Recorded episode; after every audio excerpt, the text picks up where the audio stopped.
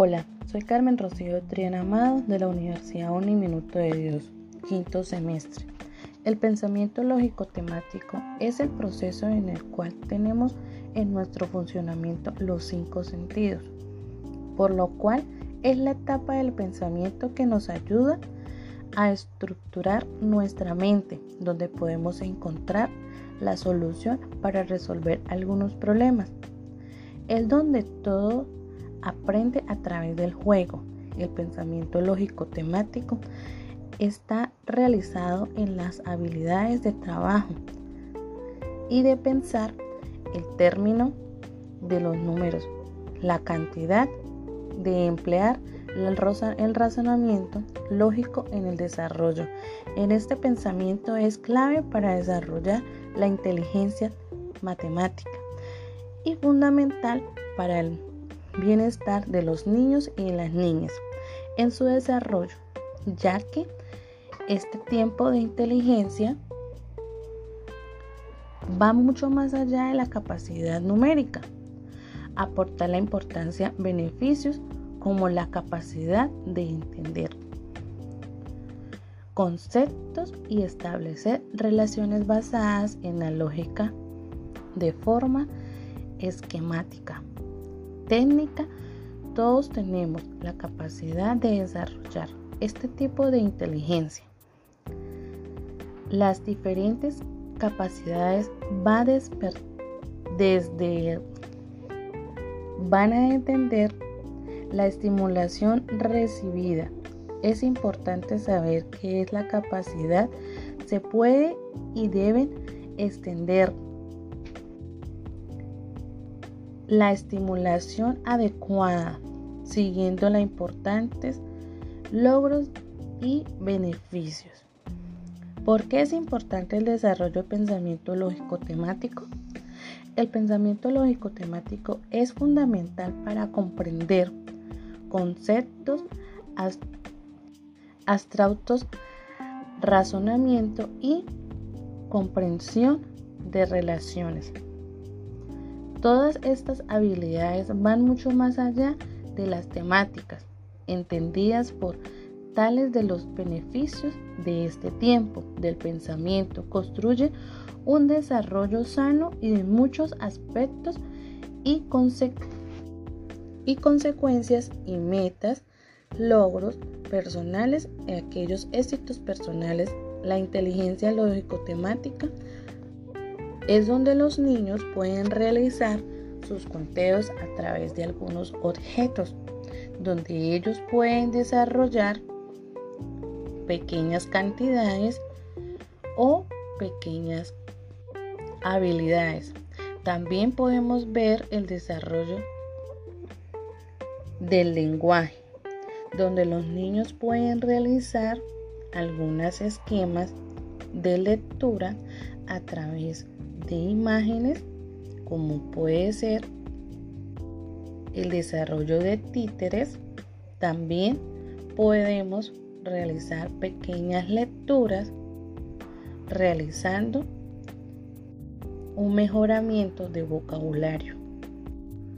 El lenguaje es una cantidad que nos diferencia de las demás especies.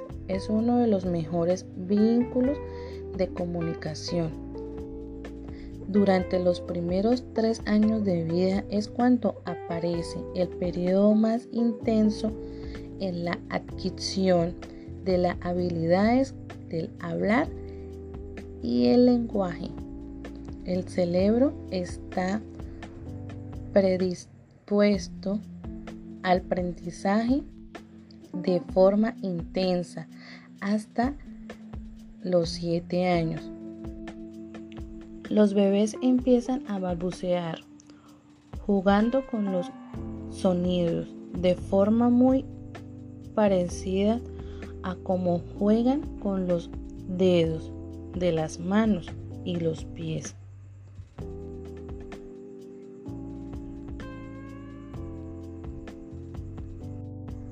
Los niños de 6 o 7 meses se encuentran como polvorizado vigente y pierden o pendiente del adulto. Por el mismo niño empieza a iniciar el contacto con el adulto mediante señales de llamadas, gestos, cambia notablemente a partir de los 7 o 8 meses debido al desarrollo de sus habilidades motoras y posturales, abandonando un poco al adulto, iniciando su autoafirmación basada a los logros que obtiene con su nueva capacidad, exploración, tanto su propio cuerpo como los elementos próximos a su entorno. En los 10 meses de edad, los niños muestran especialmente interés por imitar gestos y sonidos por comunicarse, lo cual le induce a aprender rápidamente el lenguaje. Esto hace que se encuentre en el entorno, reforzadas por los padres, quienes también imitan y repiten varias veces con él. Para eso es importante que los padres de familia ayuden a nuestros niños a forzar el vocabulario levemente de acuerdo a su etapa de crecimiento, dándoles a conocer sencillas palabras o vocabularios para poder forzar y mejorar su lenguaje. Podemos distinguir dos grandes fases o etapas, prelingüísticas y lingüísticas.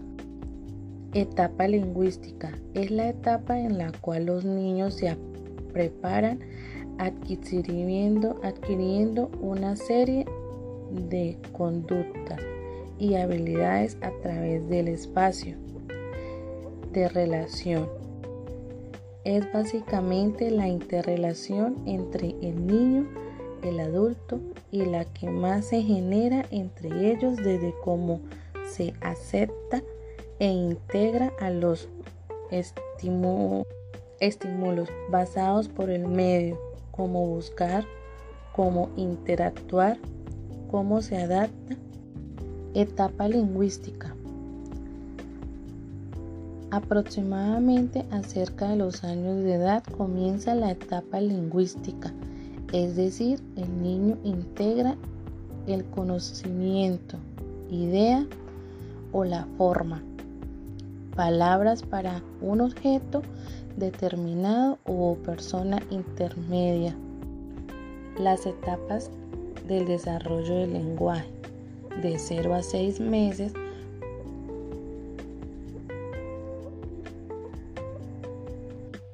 sonidos sensoriales. Imite sonidos agradables y, y música suave. 6 meses. Gira la cabeza hacia el origen del sonido. Les gusta jugar con objetos ruidosos 12 meses. Presta atención a su nombre. Comprende la palabra no. Responde a dádame. 18 meses. Cumple órdenes verbales simples. 2 años. Cumple órdenes verbales complejas. Identifica todos los objetos comunes.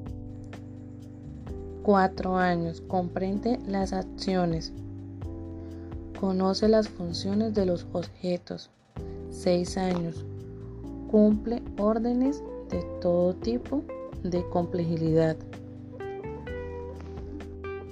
Es importante que en la edad de 6 años los padres de familia puedan ayudarle en el desarrollo del lenguaje del niño ya con algunos pequeños ejercicios como es la expresión de nuestra lengua, movimientos hacia arriba, hacia abajo, para la derecha, para la izquierda, moviéndolos para un buen mejoramiento de vocabulario y buen aprendizaje de lectura, ya que para ellos es un buen desarrollo para estimular el vocabulario. Es un buen ejercicio que podemos ayudar los padres de familia en casa.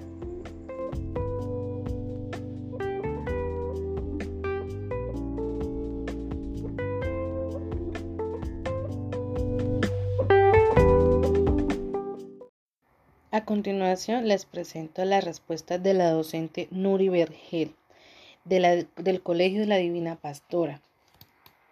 Bueno, mami, la experiencia en la parte virtual pues ha sido una experiencia muy bonita, muy novedosa, pero también, también con muchas dificultades.